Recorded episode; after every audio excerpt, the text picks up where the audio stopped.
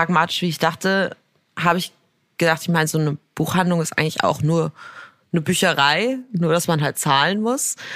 Und habe die halt geklaut.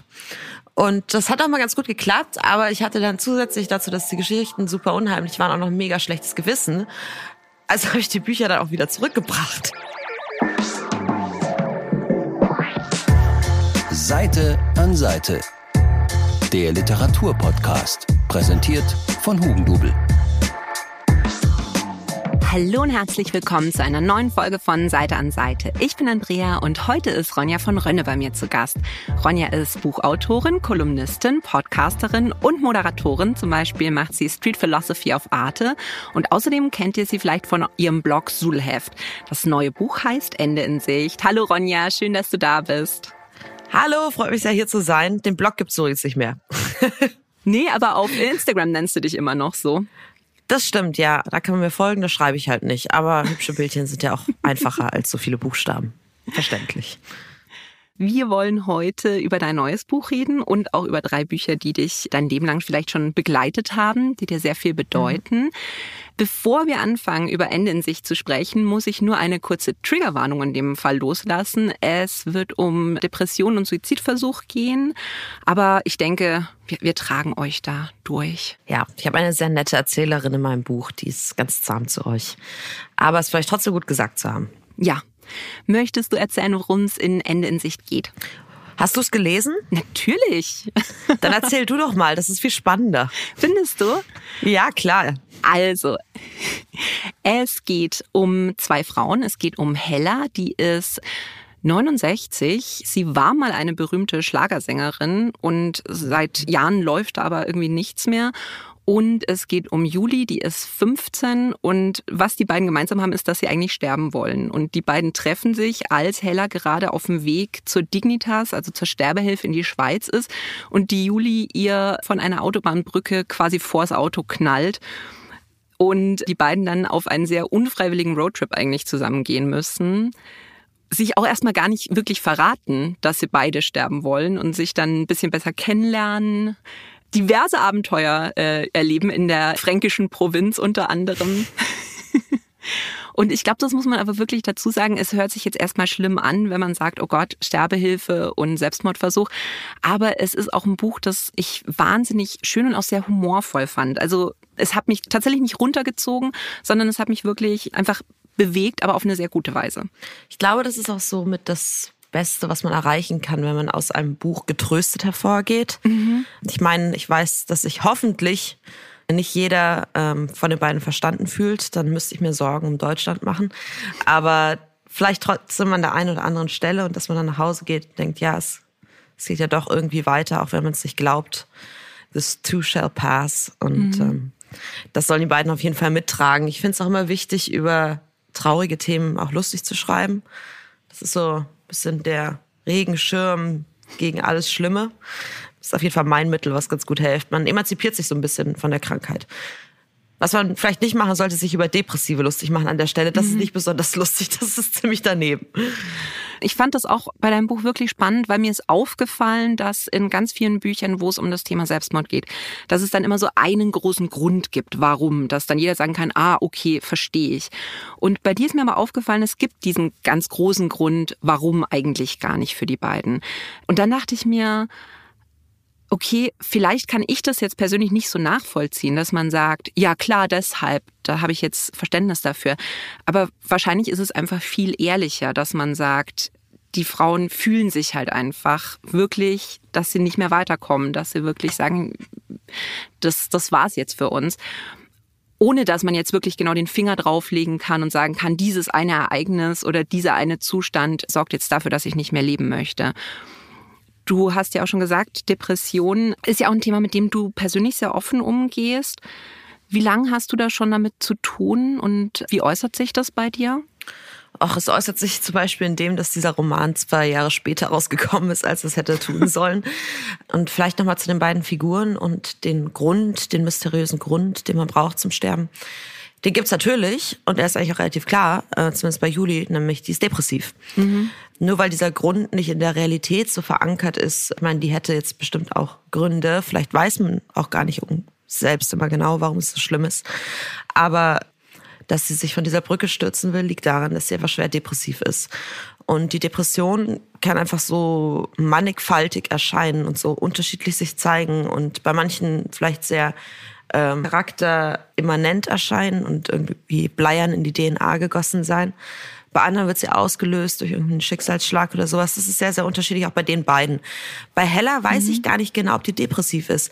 Die hat sich so ein bisschen selbst aufs Abstellgleis gestellt. Also hat irgendwie sich immer mehr isoliert, bis sie dann irgendwie zwangsläufig natürlich sehr einsam wurde. Ihre Freunde von früher sind irgendwie weg oder waren nie Freunde oder sind eindrucksvolle Rockstar-Tods gestorben und auf LSD aus dem Fenster gefallen.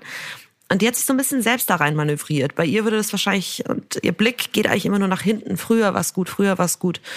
Und was soll vorne noch kommen, außer irgendwie einen Toaster aufs Grab setzen und warten. Und um diesen Zustand etwas zu beschleunigen, steht die da. Das heißt, sie haben Gründe, sie sind nur sehr, sehr, sehr unterschiedlich und sie sind eben nicht so greifbar wie, ah, ich habe irgendwie die Liebe meines Lebens verloren oder so.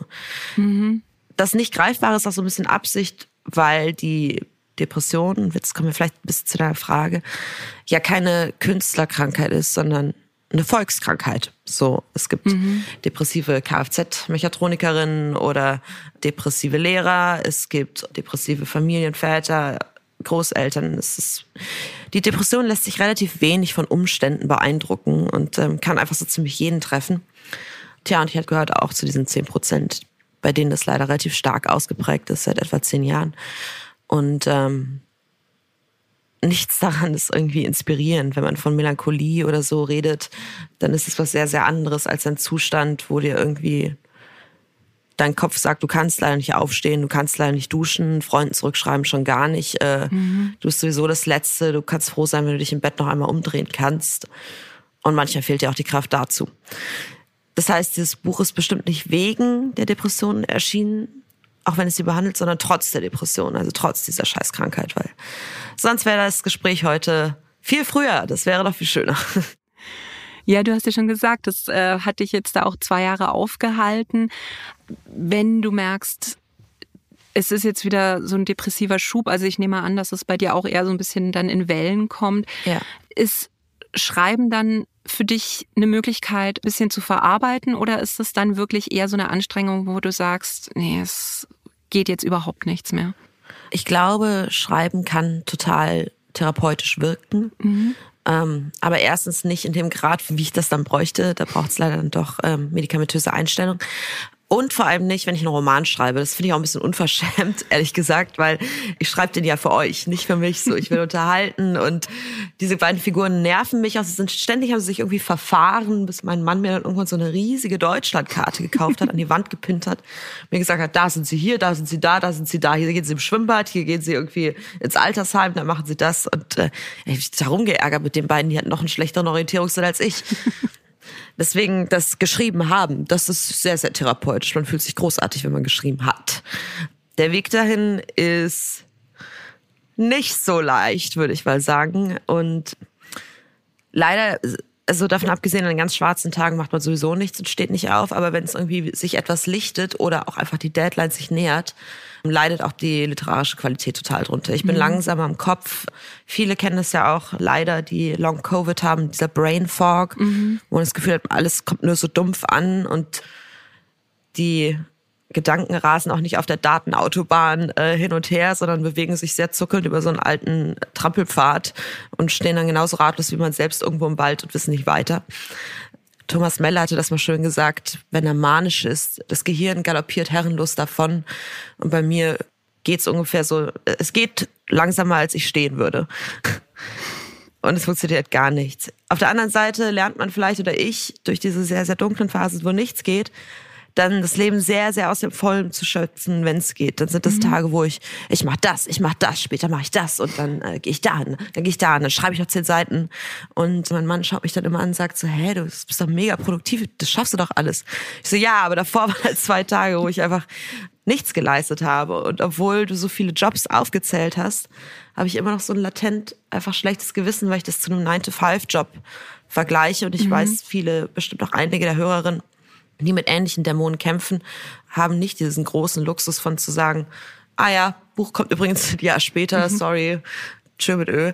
Oder ein Mann, der das irgendwie auffangen kann. Deswegen kommt dann dazu noch, was natürlich äußerst unsinnig ist, harter Selbstkritiker. Mhm. Und der macht das Schreiben jetzt auch nicht unbedingt besser. Aber ich hoffe, dass du dann doch in deinem Mindset jetzt so bist, dass du sagst, hey, okay, zwei Jahre später als gedacht, aber ich bin so stolz auf mich, ich hab's geschafft, ja, trotz dieser ja, Phase ja, und nicht so, oh, hätte ich mal zwei Jahre früher, weil letztendlich muss man sich echt für alles, was man erreicht, egal wann man es macht, mal ordentlich auf die Schulter klopfen. Ja, man sollte sich generell die Vergangenheit verzeihen. Was man nicht machen sollte, ist, glaube ich, präventiv sich selbst zu verzeihen, nämlich zu sagen, ich mache einfach hier einen Blödsinn.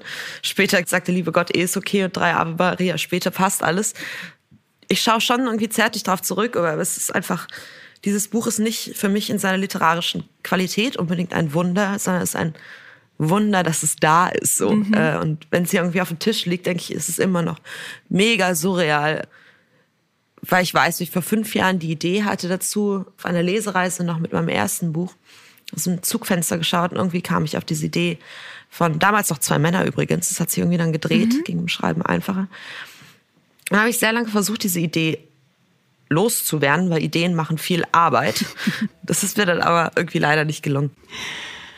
Wenn du jetzt in so einer depressiven Phase bist, was hilft dir denn da? Mm, wenig. Hm. Also ich glaube, erstmal bin ich wahnsinnig erleichtert, wenn ich weiß, das sind Tage, in denen ich nicht irgendwo sein muss, mhm. wo das tatsächlich auch geht und ich muss nicht noch was absagen, weil dann kommt dazu noch irgendwie dieses schlechte Gewissen. Das ist dann eher Glückssache. Ansonsten ist es echt vor allem dieser Gedanke, dass all diese Gedanken, die man hat und äh, die so lähmend sind und all das völlige Schlappsein und sich nicht vorstellen können, dass man irgendwann mal ein Mensch war, der laufen gegangen ist oder, oder auch nur raus oder Freunde getroffen haben, wenn einem alles einfach völlig absurd vorkommt, mir ein bisschen vor Augen zu halten, dass das Ganze ein Zustand ist. Mhm. Zustände haben einen Anfang, schwingen sich hoch, haben einen Höhepunkt und vergehen wieder. Und das ist bei mir in meinem Leben immer sehr verlässlich so gewesen. Das habe ich eigentlich ein bisschen geklaut von meinem Umgang. Äh, früher hatte ich Panikattacken. Mhm. Das hat sich ein bisschen zurückgezogen. Und da hat mir dieser Gedanke auch geholfen. So egal, was du machst, auch wenn du alles falsch machst und hyperventilierst und äh, denkst, dass du stirbst, ist es deinem Körper egal. Und this too shall pass. Und ich glaube, das hilft so am meisten. Und dann im besten Falle kümmert man sich ja um sich selbst, bevor es zum Katastrophenfall kommt. Mhm. Und da ärgert mich ehrlich gesagt schon sehr, sehr wie schlecht diese Grundversorgung dann ist. Also also hart auf hart darf es eigentlich gar nicht kommen. Es darf ein bisschen hart sein, so dass man in sechs Monaten einen Therapieplatz kriegt. Mhm. Oder noch schlimmer, einen Klinikplatz, wenn man wirklich irgendwo hin muss. Der Unterschied zwischen staatlichen und privaten Einrichtungen, ich habe beide mal gesehen, ist unglaublich. Und dann hängst du halt irgendwo rum, alleingelassen wirst, irgendwie ruhig gestellt und hast zweimal die Woche Therapie. Wenn du Glück hast bei jemandem, den du magst und wenn nicht, auch egal. Mhm. Es ist wahnsinnig schwer, einen Therapeuten zu finden oder auch nur spontan Termin bei zum Beispiel einem Psychiater. All das wäre so super, wenn sich das ein bisschen ändern würde. Ich habe das Gefühl, durch Corona zwangsweise werden leider noch mehr Menschen irgendwie ähnlich leiden oder anders leiden, sehr mhm. anders leiden, brauchen auch Hilfe. Meine Psychiaterin hat auch gesagt, platzen aus allen Nähten. Die können nicht noch mehr Leute annehmen, weil die alle brauchen Hilfe. Mhm.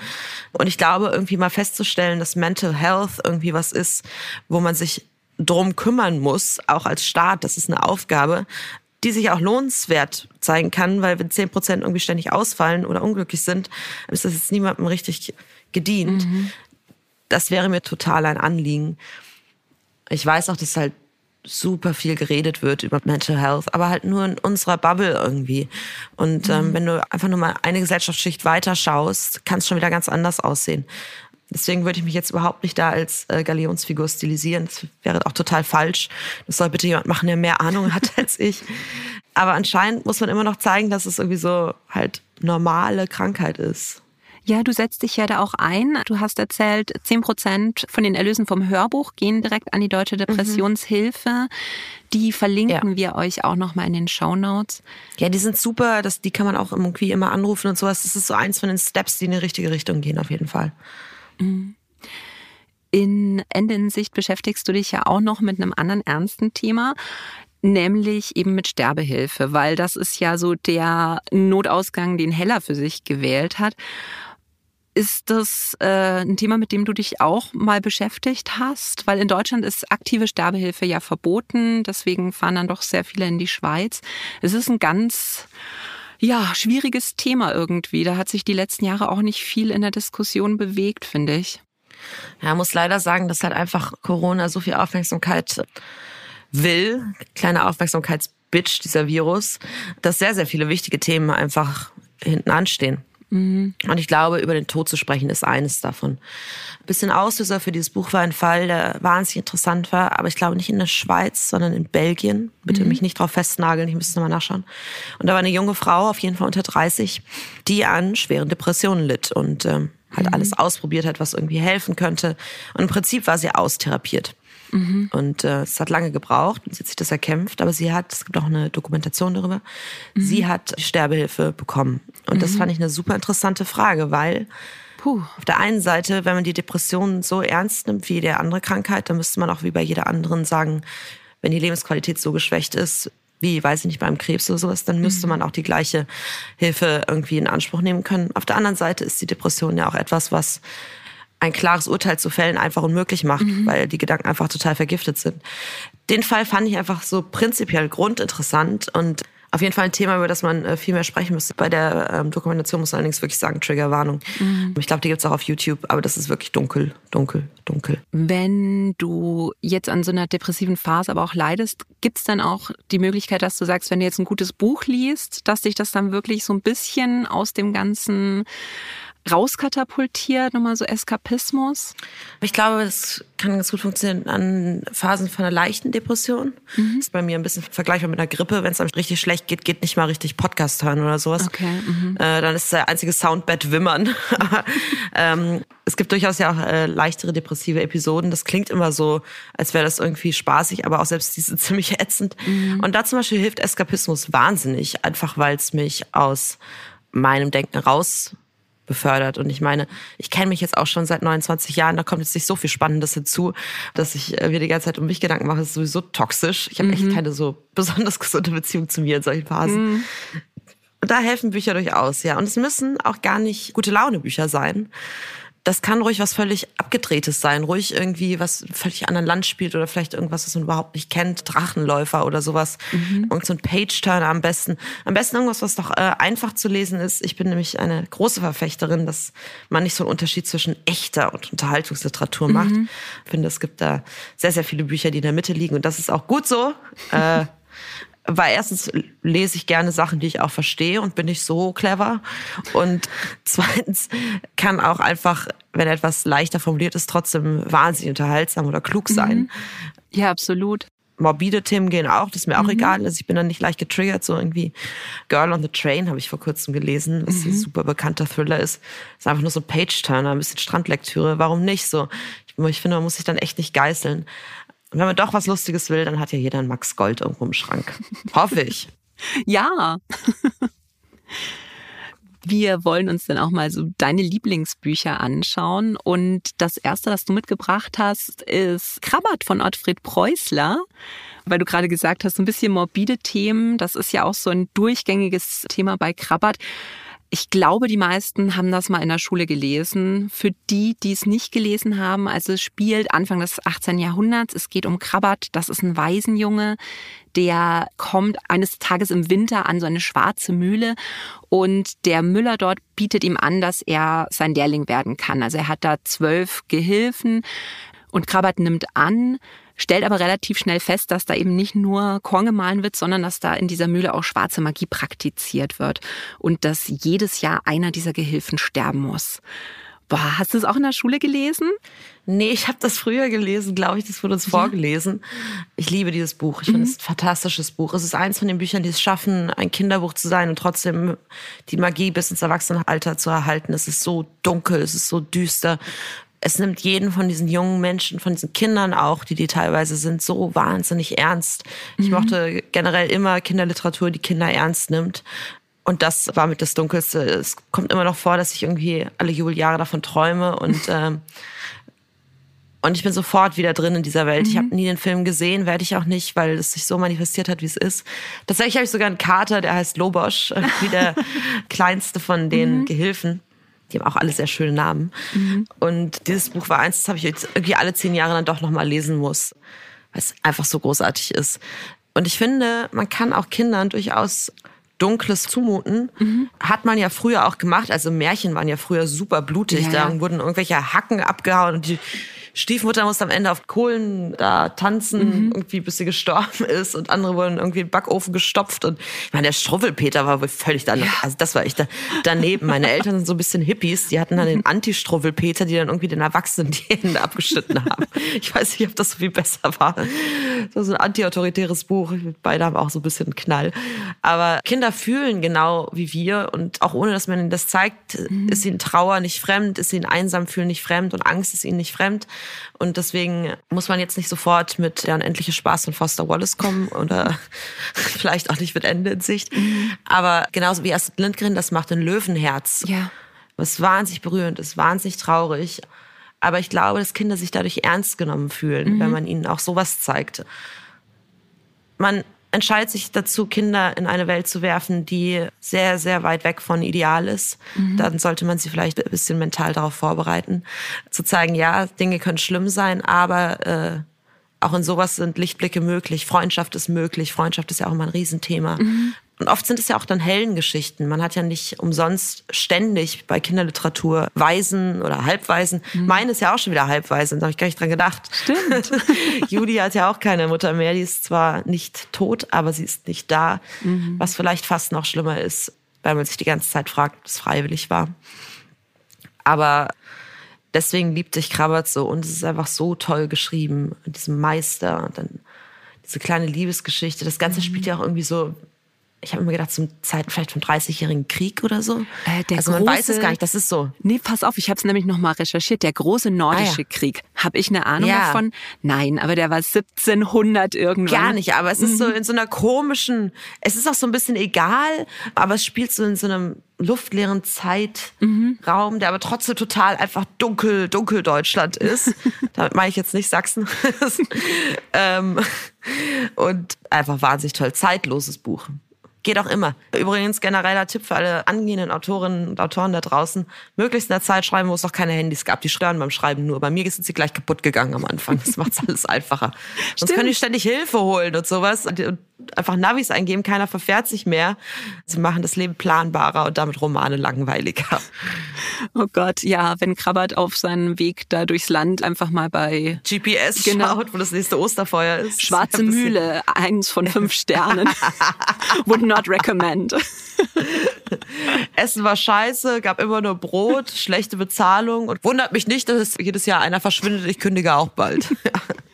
Boah, ich habe ja ein totales Krabbert-Trauma, das muss ich dir mal erzählen, weil ah ja. Pass auf, ich habe dieses Buch vorgelesen bekommen in der fünften Klasse und ich kann im Leben nicht viel, aber ich kann mir den Inhalt von Büchern wirklich sehr gut merken und sehr, sehr Das lange. habe ich gerade schon gemerkt. Du kannst es extrem gut Das ist mein Job. Auf jeden Fall hat uns das eben unsere Rallye-Lehrerin in der fünften Klasse so ähm, vor den Weihnachtsferien vorgelesen und ich war fasziniert davon und das hat mich aber auch so bedrückt, ne? Wie an diese Mühle kommt und zack wird einer von diesen Gesellen in einen Eber verwandelt und rennt da raus und ich dachte mir, oh Gott, wie soll ich in einer Welt leben, wo das möglich ist, dass Menschen einfach so verwandelt werden? Und jetzt schaust du mich mit großen Augen an und denkst dir, Eber? Die haben sich doch in Ja, Raben verwandelt. grad, äh, Und ja, jetzt war pass auf. Jetzt kommt mein Trauma nämlich, weil ich konnte mich an diese Szene so unfassbar gut erinnern. Und dann habe ich mit 18 oder was einfach mal Krabbert gelesen und da kommt diese Szene nicht vor. Nee, das ist keine. Das Nee. wäre ganz lustig, wenn die alle Schweine und wären. ich war aber wirklich so, das kann doch nicht sein. Das, das hat mich doch schlaflose Nächte gekostet. Ich, ich habe diese Szene absolut vor Augen. Was ist da los? Also habe ich dann irgendwie, ich weiß nicht, Jahre später das Buch nochmal gelesen, irgendwie in der total irren Hoffnung, dass es dass du ein inzwischen... falsches Exemplar bekommen hast, Ja. Druckfehler war, wo kein Schwein drin vorkommt. Ja, da, oder dass, dass es sich dann so verändert hätte in der Zeit an das Buch, was ich mich erinnern kann und wieder nicht. Und wirklich jedes Mal, wenn ich irgendwie Krabbert in die Hand genommen habe, dachte ich mir, irgendwas fehlt in diesem Buch oder ich bin komplett, also irgendwas in meinem Hirn ist komplett falsch gelaufen. Und dann, aber erst vor ein paar Jahren, ich weiß nicht, vor zwei, drei Jahren, bin ich eines Nachts in so ein Wikipedia-Rabbit Hole gefallen. Das passiert dir bestimmt Ja. auch manchmal. Das- passiert ja, uns that allen. happens. Wir wollen nur kurz lesen, wann war Solange es. Wikipedia ist, ist es Ja. das Beste aller Rabbit Holes. Und dann zack, klickst du auf den nächsten blauen Link. Und irgendwann Mhm. mal komme ich bei Krabbert an und dann steht da, ja, Ottfried Preußlers Bearbeitung eines sorbischen Volksmärchens. Und ich, erstens, was sind Sorben? Zweitens, Moment mal, hat er das nicht selber erfunden? Weil für mich war klar, dass Das sind Sorben. ja, und für mich war klar, dass das Ottfried Preußler erfunden hatte. Und dann plötzlich na, ging bei mir so ein Licht auf und ich guck in die Literaturliste und stelle fest, dass halt auch noch andere Kinder- und Jugendbuchautoren in der Zeit über Krabat geschrieben haben. Und stoße auf den Titel Die schwarze Mühle von Juri Bresan, hab's mir bestellt und zack hatte ich den Krabat, den ich kannte. Und der heißt ja ja natürlich auch Krabat. Und ich war so unfassbar happy, dass ich dieses Rätsel nach wirklich einem Vierteljahrhundert gelöst habe, weil es hat mich nicht losgelassen, weil ich mir wirklich dachte, oh Gott, ich erinnere mich doch da so gut dran. Warum kommt das nicht in dem Buch vor? Das ist wirklich eye-opening, weil das Sorben sind. Ich habe vor kurzem eine Filmpremiere moderiert über eine Dokumentation über die Sorben, Ah. äh, die ja gar nicht so weit weg hier von Berlin sind, Mhm. ähm, im Osten. Und auch nicht viele. Es gibt ja auch die sorbische Sprache. Es ist wirklich so ein kleines kleines Völkchen Mhm. und das passt da alles total rein. Ich habe mich auch bei diesen ganzen Namen gewundert, weil die ja wirklich so schön sind, wie ich die sonst noch nie gehört hatte, aber die sich ausgedacht hat. Mhm. Aber jetzt weiß ich, dass ich ein Fable für sorbische Namen habe. Sollte ich mich doch mal entscheiden, ein Kind in die Welt zu setzen, dann äh, werde ich mal sorbische Namen googeln. Die sind nämlich echt alle richtig schön. Ja, ich hatte es nämlich auch nicht und dann war ich wirklich so komplett so, okay. Ja.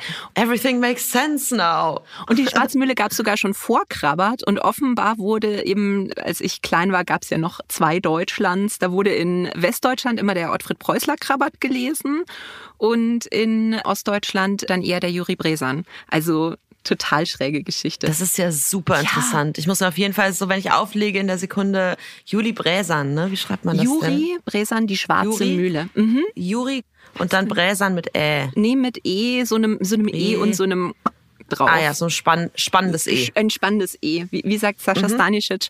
Mit, mit Schmuck. Ja, genau, mit Schmuck. Der Sascha.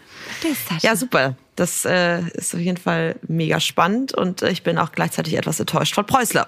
Danke für die Entzauberung. Es tut mir leid. So, bevor wir uns noch zwei andere Bücher anschauen, die du mitgebracht hast, spielen wir noch jetzt eine kurze Runde Entweder oder. Entweder oder. Also, meine Entweder-oder-Regeln. Du musst dich auf eins festlegen, aber du darfst dich später rechtfertigen, wenn du das möchtest. Später heißt nach dem Satz oder am Ende? Am Ende. Okay, Morgen. morgen. Wenn der Podcast vorbei ist, dann kannst du sagen, Dann kannst du es mir sagen. Hast. Ja. Mhm. Also, Sommer oder Winter? Winter. Heimat oder Ferne? Heimat. Roadtrip oder Hotelurlaub? Roadtrip. München oder Berlin? Oh, Berlin. Oh. In München war ich schon, das war schlimm genug. Okay, mhm. Aufregung oder Langeweile? Aufregung. Party oder Couch? Ah, ah, ah, Ich bin so ein extrovertierter, introvertierter. Ähm, tendenziell wahrscheinlich eher Couch. Party auf der Couch. Party auf der Couch, I love it. Ich habe eh schon, die Gästeliste ist sehr klein, es darf nur mein Mann kommen. der Hund darf auch. Und die Katz. Die Katze. Und die Tochter, die ist auch okay. Morgens oder abends? Abends. Uh, wer mag denn morgens? Solchen Leuten misstraue ich sofort. Allein oder in Gesellschaft? Tendenziell wahrscheinlich in Gesellschaft, aber allein sein ist auch sehr, sehr, sehr wichtig. Einsam sein hingegen kann man auch in Gesellschaft. Das stimmt. Zerdenken oder einfach machen? Einfach machen. Handgeschrieben oder auf dem Computer? Auf dem Computer. Ich weiß gar nicht, ob ich noch mit der Hand schreiben kann. Müsste ich mal ausprobieren. Nett sein oder ehrlich sein? Nett sein. Reden oder schweigen? Reden. Freundschaft oder Liebe? Das beantworte ich nicht. Unmöglich. Sonst wummern der Mann und die Freunde an der Tür. Ja, ja, es ist beides so. Mhm. Äh, Freundschaft, Liebe, Liebe, Liebe, auf jeden Fall Liebe. Freundschaft. Im besten Fall äh, ist man ja auch mit der Person, mit der man im Bett halt auch ganz gut befreundet. Deswegen finde ich schließlich das Geist aus. Und im besten Fall liebt man seine Freunde auch. Ja, aber man sollte sich nicht in sie verlieben, das macht alles Nein, ein bisschen das- oh nein, komplizierter. Herz oder Kopf? Kopf Und das letzte, führen oder führen lassen? führen. Ah, ich bin auch eher ein Abendsmensch. Also weil du gesagt hast, äh, Morgenmenschen sind dir ein bisschen suspekt. Mir tatsächlich auch. Aber ich bewundere auch irgendwie jeden, der irgendwie um 5 Uhr morgens Da steckt ganz viel Neid Ja. drin. Ja, Also, dass man sagt, ja, es ist sieben, ich war schon joggen, ich habe hier ein Frühstück gekocht und auch schon vorgekocht. Die Leute Mittag. leben ganze Leben, während Ja. man noch schläft. Das ist unglaublich. Und uns eins versinkt dann dafür nachts in Wikipedia Rabbit Holes. Auch okay. Auch schön. Naja. Anderes Thema. Dann machen wir mal weiter mit deinem nächsten Buch, nämlich auch ein eigentlich Kinderbuchautor, aber mit Geschichten, die gar nicht für Kinder sind, nämlich Küsschen, Küsschen von Roald Dahl. Das sind elf ungewöhnliche Geschichten, verspricht der Untertitel. Roald Dahl kennt man ja von seinen Kinderbüchern wie Mathilda oder Charlie und die Schokoladenfabrik. Man muss aber sagen, diese Kurzgeschichten sind definitiv nichts für Kinder, würde ich. Also ich würde es meinem Sechsjährigen nicht vorlesen. Für manche etwas makabre Kinder. Ich Ja. habe es als Kind gelesen. Ich fand's, äh, war tief beeindruckt. Ja, ich fand's lustig, weil ich hatte mir gedacht, wo du eben gesagt hast, hey, lass uns über Küsschen, Küsschen reden. Da ich mir, ach cool, ja, dann lese ich auch mal was für Erwachsene eben von Roald Dahl. Und dann, als ich angefangen habe, dachte ich mir, oh, das kenne ich ja. Und zwar hatte ich eine Lehrerin, die wahnsinnig gerne ähm, im Englischunterricht diese Geschichten durchgenommen hatte. Also daher kannte ich dann einige ja, schon. ja, ja. Du hast mir aber schon eine witzige Geschichte erzählt, wie du eigentlich auf dieses Buch gestoßen wurdest. Die musst du jetzt unbedingt nochmal erzählen. Äh, ja, ich bin eigentlich nicht auf das Buch gestoßen. Das Buch stieß auf mich und zwar am Kopf. ähm, ich fand damals diese Gänsehautbücher, äh, alle 90er Kinder werden sich erinnern, sehr gruselige Cover und dann ziemlich platt geschriebene Horrorgeschichten für Kinder, Jugendliche. Es hieß immer so, der Schneemann schaut dich an oder äh, die Schule bei Nacht oder Horror aus dem Moor oder keine Ahnung. Und es waren nur furchtbar gruselige Dinge. Es gab zwei Gründe, warum meine Mutter die furchtbar fand. Erstens, gekauft hat sie mir die sowieso nicht, also musste ich immer in der Bücherei betteln, die die meistens aber nicht hatten. Und dann habe ich die Bücher allerdings auch immer noch missbraucht, weil die, wie gesagt, sehr gruselig waren. Und ich hatte einen kleineren Bruder, deswegen wollte ich nicht alleine schlafen. Aber ich bin natürlich auch die große, starke Schwester und kann nicht sagen, Malte, kannst du zu mir ins Bett kommen? Also habe ich diese Bücher regelmäßig bei ihm unter der Bettdecke versteckt, damit er sich von diesen Covern fürchtet und dann zu mir krabbelt. Richtig manipulativ und schlimm. Also richtig, richtig scheiße. Hat aber einfach viel zu gut funktioniert. Leider war mein Vorrat sehr begrenzt und ähm, deswegen, äh, pragmatisch wie ich dachte, habe ich gedacht, ich meine, so eine Buchhandlung ist eigentlich auch nur eine Bücherei, nur dass man halt zahlen muss. Und habe die halt geklaut. Und das hat auch mal ganz gut geklappt, aber ich hatte dann zusätzlich dazu, dass die Geschichten super unheimlich waren, auch noch ein mega schlechtes Gewissen. Also habe ich die Bücher dann auch wieder zurückgebracht. Ich habe die mal ganz vorsichtig gelesen, so kaum aufgemacht, weil es sind so Taschenbücher, damit hinten der Rücken nicht knickt. Äh, und habe die Bücher dann einfach zurückgegeben. Also ich bin dann wieder rein und das ist aber viel aufwendiger zurückzuklauen, als man so denkt. Weil erstmal musst du so rein, ich hatte das immer so unter meinem Pulli und dann musst du so unheimlich rausnehmen, so dann so anschauen, das wirst du drin blättern so. Und dann habe ich ihm auch laut gesagt, "Ach, ich glaube, das ist nichts für mich. so, dass es auf jeden Fall jemand hört, das stelle ich lieber zurück. Und wenn jemand da war, nochmal zur Sicherheit, ja, ja, das kommt wieder an seinen Platz. Diese Bücher zurückgeklaut, während ich meine äh, Büchereibücher regelmäßig zu Hause vergessen hatte, weil ich da äh, extrem preußischem Pflichtbewusstsein. Die kamen immer direkt auch an den Platz. Da war auch so eine Nummer immer drauf, wo sie hingehörten und die ja nicht extra Arbeit hatten. Ist auch ganz lustig, weil bei dem Laden habe ich später als äh, Schülerjob äh, gearbeitet, die es Silvester und Inventur gemacht und Bücher gezählt. Und einfach geschaut, wie viel Gänsehaut da noch da ist. Na, auf jeden Fall, meine Mutter äh, fand nicht nur aus dem Grund, dass ich meinen Bruder damit traumatisiere, diese Bücher ziemlich scheiße, sondern sie fand sie auch so schlecht geschrieben, dass sie, man muss sagen, das Anfang der 90er behauptet hat, ein Computer habe die geschrieben. Was, ich habe nachgeschaut, nicht stimmt. Äh, sind halt wirklich ziemlich platt geschrieben. Und irgendwann war sie richtig sauer und dann hat sie das Taschenbuch, zerfledderte Taschenbuchausgabe von Küsschen, Küsschen in mein Zimmer geschmissen, mich am Kopf getroffen, da, wenn du mal was richtig Gruseliges lesen willst. Und dann habe ich mich, glaube ich, eine Nacht verkrochen, das alles durchgelesen. Das sind so abgefahrene und abgefuckte Geschichten. Also es ist halt super makaber. Es fängt irgendwie erstmal an. Und dann ist es eigentlich nur ein literarisch gewordenes What Ja. the fuck. Ich glaube, vielleicht sollten wir eine Geschichte erzählen oder so, dass die Leute ein bisschen eine Ahnung haben, was da auf sie zukommt. Was ist denn deine Lieblingsgeschichte? Ach, ich weiß es nicht. Ich habe versucht, mich festzulegen. Also Gelee Royal ist Mhm. schon ziemlich großartig. Aber meine Lieblingsgeschichte ist diejenige, das ist eine Frau und die wurde von ihrem Mann immer so ziemlich scheiße behandelt. Sie durfte zum Beispiel nicht drin Mm. rauchen. Ich weiß, welche Geschichte du meinst. Was heutzutage sich ein bisschen anders liest. Äh, aber sie durfte Mhm. halt ganz viele Sachen nicht und er war herrisch und ich glaube, häusliche Gewalt hat auch eine Rolle gespielt. Das wissen wir aber nur so aus Rückblicken. Was wir jetzt wissen ist, der ist gestorben und hat einen Brief geschrieben. Und ähm, diesen Brief liest sie. Und zwar war der Teil einer Studie, eines Experiments, wenn man möchte. Und ein Arzt hat es geschafft, sein Gehirn in so einem komischen so einer Salzwasserlösung oder sowas ähm, weiter laufen zu lassen und auch seine Augen.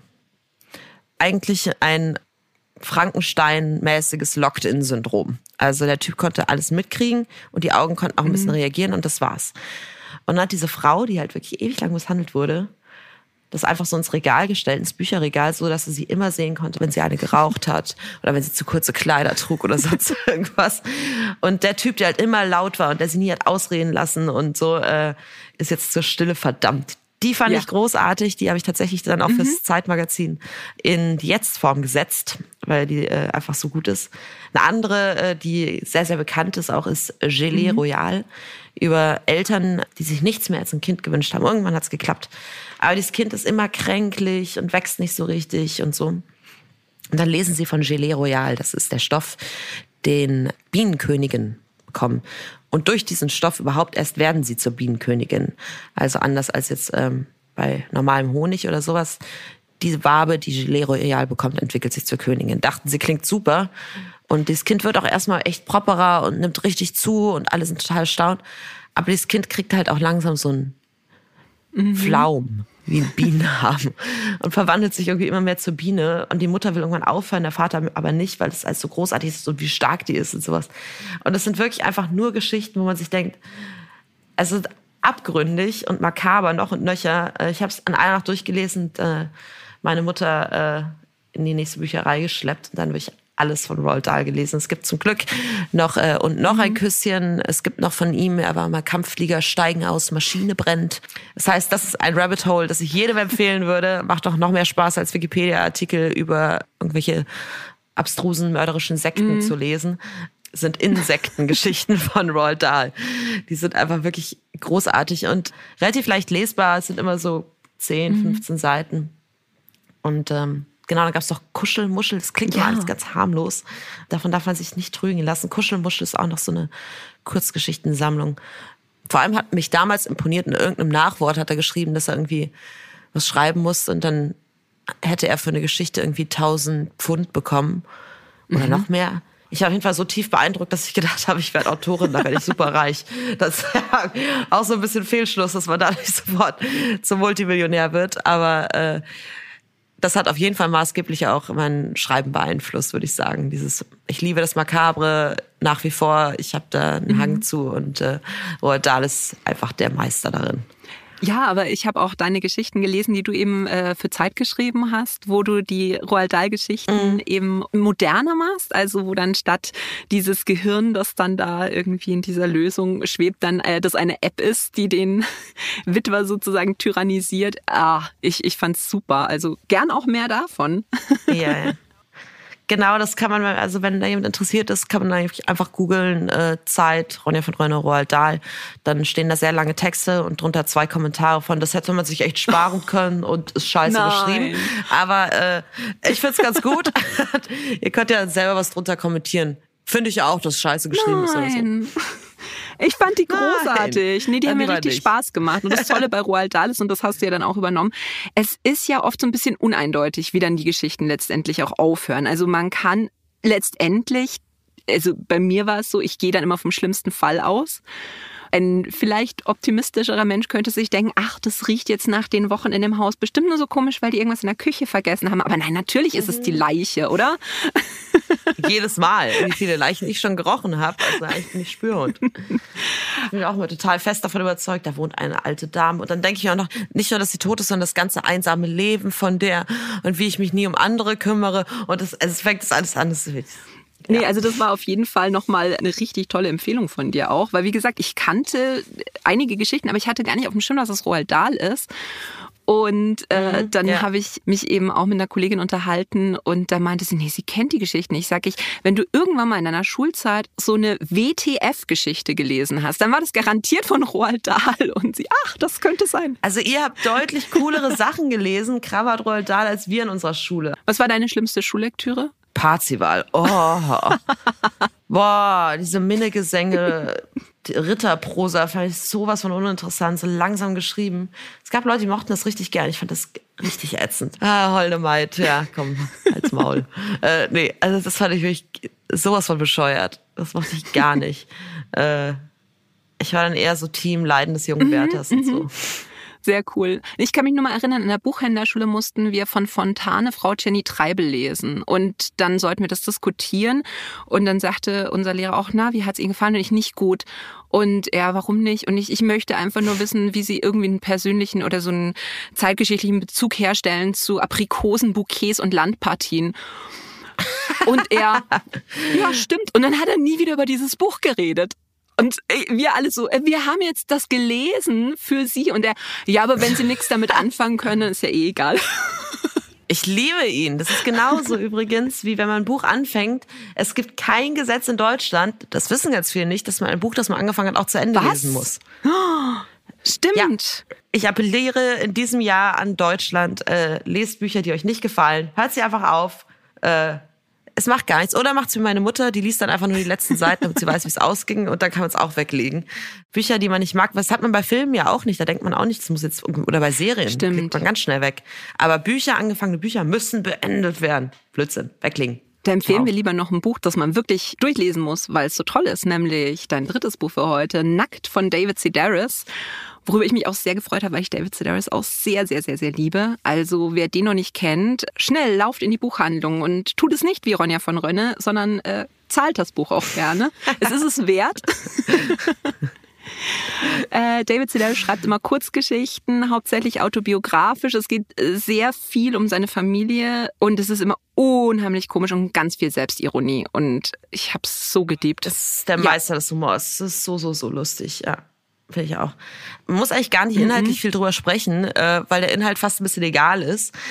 Aber wie du gerade so richtig gesagt hast, er schreibt auch Kurzgeschichten. Ich habe jetzt durch Zufall ist mir in die Hände gefallen bei meinen Eltern ein Buch, das äh, Fabeln ja. von ihm. Und da ist auch so ein Hund, der ist so mit einem anderen Hund zusammen und dann äh, der eine Hund ist aber so reinrassig und äh, dann muss er, wird er halt so als Begattungshund äh, benutzt. Dann sagt die Hundefrau von ihm, die so Mischling, Promenadenmischling ist so, such dir halt einen anderen Job, du kannst doch irgendwie Drogen erschnüffeln oder Blinde herumschleifen und sowas. Also es ist schon immer ein bisschen drüber, aber sehr, sehr, sehr lustig. Oder so ein Dackel, äh, der gerettet wurde aus dem Haus. Und der ist umarmt von dieser Frau und das Kind ist aber verbrannt und dann hat er gesagt, ich bin ja nicht undankbar, aber wie soll man mit dieser Schuld leben? Und es ist einfach, das ist total albern, aber ich finde, Albernheit ist eine hohe, hohe, hohe Kunst, wenn man das gut hinkriegt. Und äh, wer erstmal damit anfangen will, aber nackt ist sein äh, mitbestes Buch. Übrigens auch das Lieblingsbuch ah. von meinem ah. Bruder, der auch ein äh, sehr, sehr guter Leser ist. Es gibt ja nicht nur gute Autoren, es gibt auch mhm. sehr gute Leser und Leserinnen. wenn man so jemanden hat, das ist ein Goldschatz. Ständig einfach fragen nach Buchempfehlungen. Die empfehlen deutlich besser als Amazon. Ja, oder kommt in die Buchhandlung. Oder hört euch diesen sehr Yay. guten Podcast an. Da gibt es anscheinend auch Buchempfehlungen, habe ich gehört.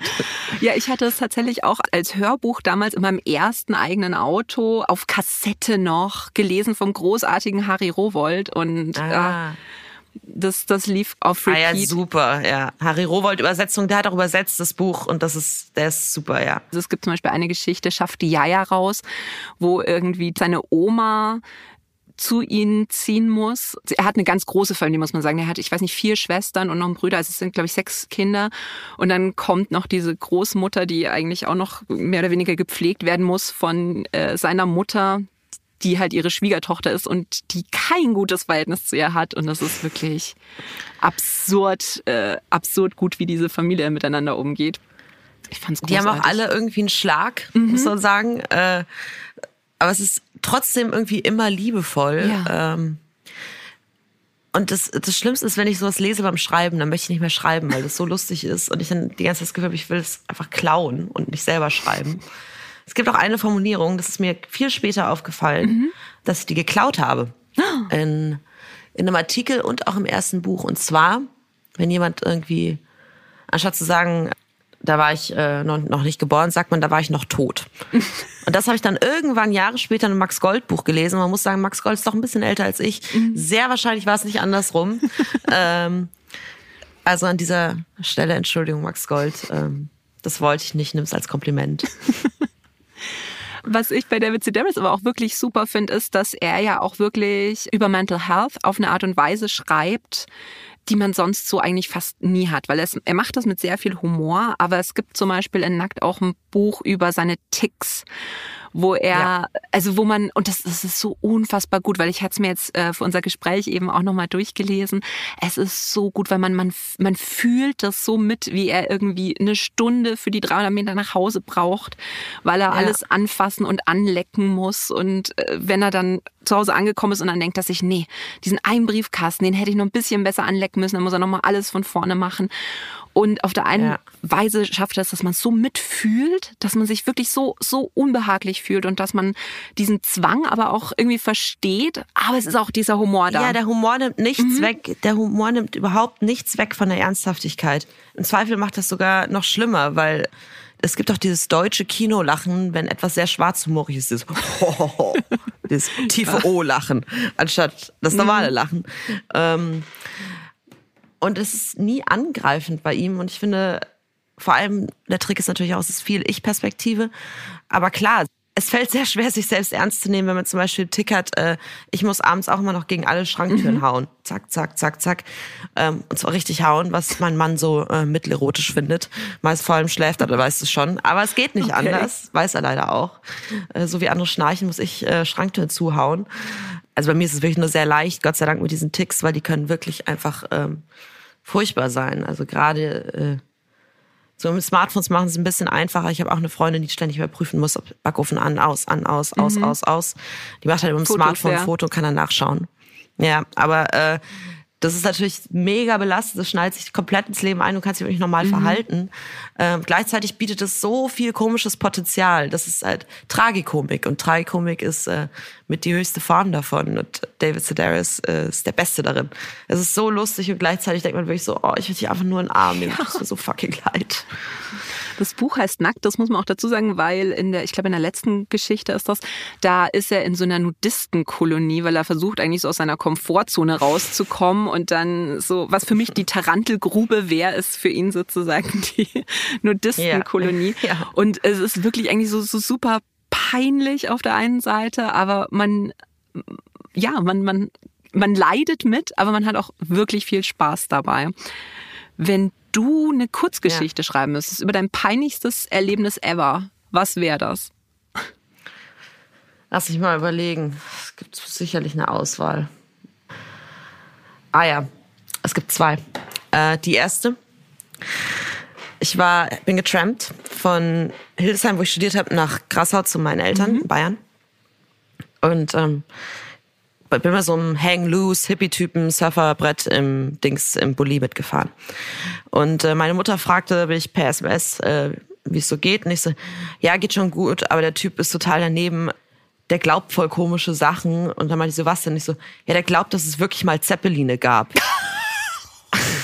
Und meine Mutter so schreibt so, bist du dumm? Und ich so, nee, der ist dumm. Der glaubt wirklich, dass es die so, diese, weißt du, die aus so Fabeln und sowas, weißt du, wo die so, so riesige Luftballons sitzen.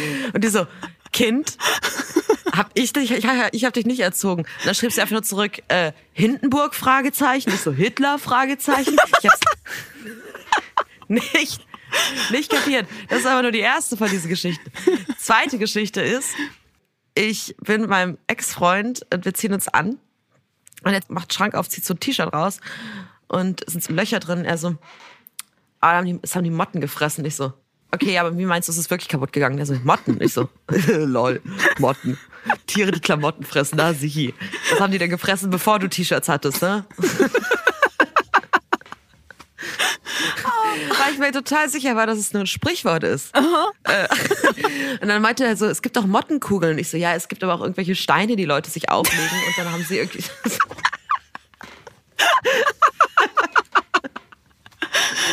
Dann, ich mein, du glaubst doch nicht, dass ein Tigerauge, Edelstein, dass da ein Tigerauge drin ist. Völlig überzeugt davon. Richtig aggro gewesen. Und sie hat, nee, da, da sind Motten. Und ich so, mhm. Die treffen sich dann abends zu Dinner. Hm, wollen wir heute lieber zum Jeans-Restaurant oder ein bisschen Flanell? Also, das ist was bescheuert ist. Ehrlich gesagt glaube ich immer noch nicht wirklich daran, dass es Motten gibt, die Klamotten fressen. So albern ist. Und da habe ich leider noch eine letzte Geschichte. Bitte mehr weil, äh, davon, bitte mehr. Dummheit kennt keine Grenzen. Und zwar kannte ich so Aasgeier, ne? Von Disney-Filmen. Da waren Mhm. Ja. immer so Aasgeier und dann unten sammeln so Dschungelbuch Knochen. und so, genau. Genau. Und ich dachte bis vor zwei Jahren oder sowas, habe ich mal das Aas nachgeschaut, weil ich mir nachgeschaut, weil ich drü- drüber gelesen habe und da dachte ich, was für ein armes Tier muss das Aas sein, dass es so viele Fressfeinde hat. Ich dachte, Aas ist so ein kleines rehähnliches Tier, was es irgendwie nicht so richtig geschickt in der Nahrungskette angestellt hat. Oh Gott. Und wollte das Aas nachschaut und ich sehe, viele Tiere können Aas sein. Ich so, hä? Ja, viele Tiere können Löwe sein, hä? Äh, das hat sich mir dann recht schnell erschlossen und auch viele Dinge haben auf einmal viel mehr Sinn gemacht. Nämlich, dass Aas auch von Käfern und nicht nur von Geiern gefressen wird. Aber ich dachte, es muss echt ein ungeschicktes Tier sein, wenn selbst so ein komischer Borkenkäfer es irgendwie umnieten kann. Oh Gott.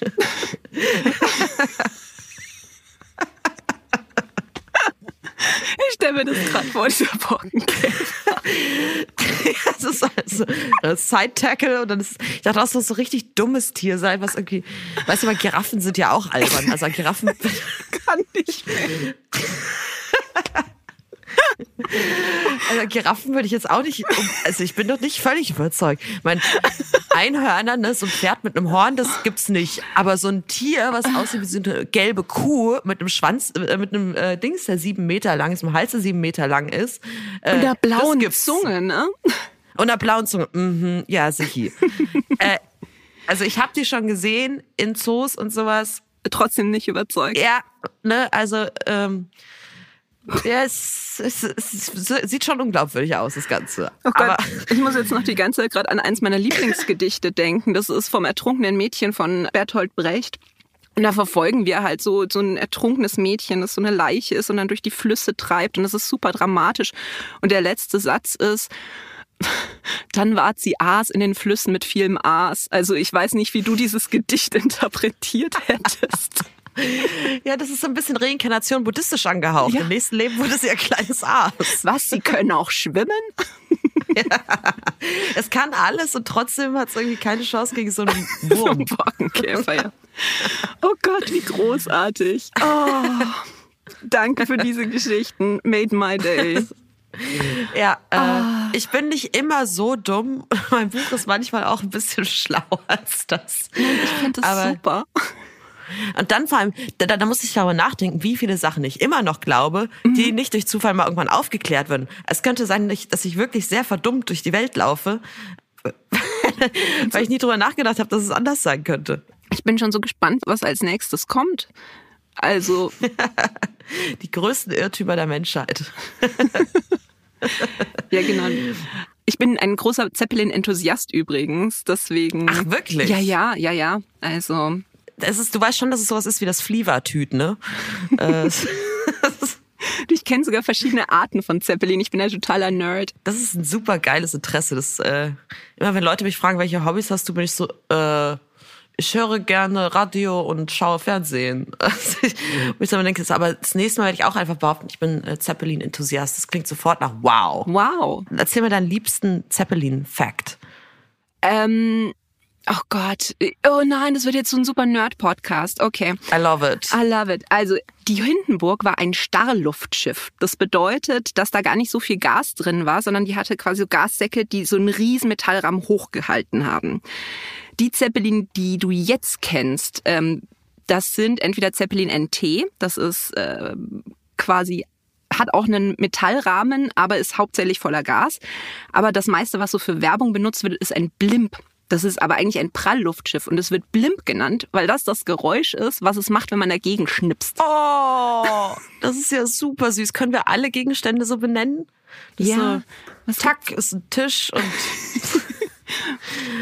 Blimp. Das ist sehr cute. Genau, ja, Flipflops ist ja auch so ein Wort. Die heißen, wie sie machen. Also ich finde, dieser Podcast hat sich jetzt schon gelohnt für mich und äh, für alle Hörerinnen, ja. weil man jetzt einfach weiß, man, man kann einfach ab jetzt behaupten, ähm, Zeppelin-Enthusiast zu sein. Und ich meine, ich kann nicht die Einzige sein, die so dumm ist. Vielleicht wussten ein paar Leute auch nicht. Bitte bei mir melden. Wir brauchen eine Selbsthilfegruppe von Menschen, die dachten, dass Motten sicherlich nicht Klamotten Ja, ich wollte gerade auch dazu aufrufen, dass bitte alle äh, Zeppelin-Leugner in die Kommentare einfach schreiben sollen. Lasst uns un eure Hassnachrichten da. Ja, bitte sehr gerne. Ah, so, jetzt ist, ähm, um mal wieder auf dein Buch zu kommen, Ende in Sicht, auch für dieses Interview. Ähm, nachdem das ja so ein schöner Roadtrip ist und nachdem du ja jetzt offenbar eine große Deutschlandkarte hast, wenn du jetzt einen Roadtrip machen könntest, wo würdest du hinfahren und was würdest du tun? Im Nachhinein dachte ich, ich hätte vielleicht mal die Strecke abfahren sollen, mir anschauen, worüber ich so schreibe. Ich habe mir viel Recherche gespart, dadurch, dass ich selbst depressiv bin. Und Okay. Dann dachte ich mir, praktisch. Ich dachte auch, weil ich jetzt ja viel über das Thema rede und dann also, ja, du schlachtest die Depression dann so viel ein Buch aus. Äh, Erstmal hat die Depression mich jahrelang ausgeschlachtet und dafür habe ich gar nichts bekommen. Also ich irgendwie eingenistet und nie Miete bezahlt. Ähm, deswegen wäre selbst das legitim. Aber es ist schon praktisch, wenn man sich ein Thema gut auskennt. Im Nachhinein hätte ich mir dann vielleicht, vielleicht mache ich wirklich mal den Roadtrip, den die beiden gemacht haben. Ich würde mir das sehr gerne mal anschauen, ähm, weil durch diesen Podcast natürlich so viele Leute das Buch lesen werden, dass es bestimmt auch verfilmt wird. Und wenn es verfilmt wird, dann muss ich natürlich wissen, wo. So. Und dann, Ich habe mir positives Denken angewöhnt. ja, und zu Recherchezwecken auch mal in der Therme übernachten und so. Schon cool. Genau. Ja, ja. Write what you preach, live what you write. Dann holst du mich unterwegs ab und dann, dann fahren wir noch in Friedrichshafen vorbei. Äh, dann gehen wir ins Zeppelin-Museum. Ich habe leider auch festgestellt beim Einlesen vom Buch, ich habe auch das Hörbuch eingelesen, dass es Schopfloch, es gibt einen Ort, der Schopfloch heißt, um den es geht. Ähm, ich meinte aber ein sehr, sehr kleines Dorf. Aber es gibt leider eine Stadt, die alle kennen und auf die sich das überhaupt nicht bezieht. Äh, solche Sachen sollten einem vielleicht nicht passieren. Das, äh, vielleicht benenne ich es nochmal um im nächsten, der nächsten Auflage oder so. Es war auf jeden Fall etwas seltsam, weil dann irgendwie Schopflocher irgendwie sagt, das ist doch voll groß hier, wir haben gar keine freiwillige Feuerwehr und Berufsfeuerwehr oder irgendwie sowas war es auf jeden Fall. ähm, es ist das kleine Schopfloch als äh, Lektürehinweis.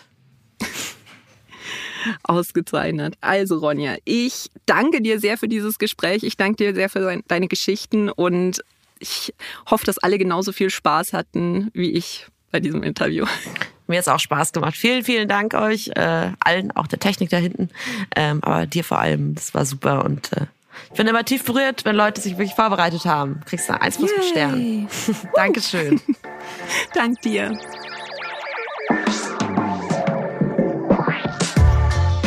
Alle Buchempfehlungen findet ihr nochmal in den Shownotes und in der Humdubel-App. Dort gibt's auch eine Liste mit den Lieblingsbüchern unserer Podcast-Gäste. Seite an Seite könnt ihr abonnieren auf Apple Podcasts, Spotify und überall da, wo es Podcasts gibt. In zwei Wochen gibt's dann wieder eine Folge Shorts. Ich freue mich schon drauf. Bis dann. Ciao.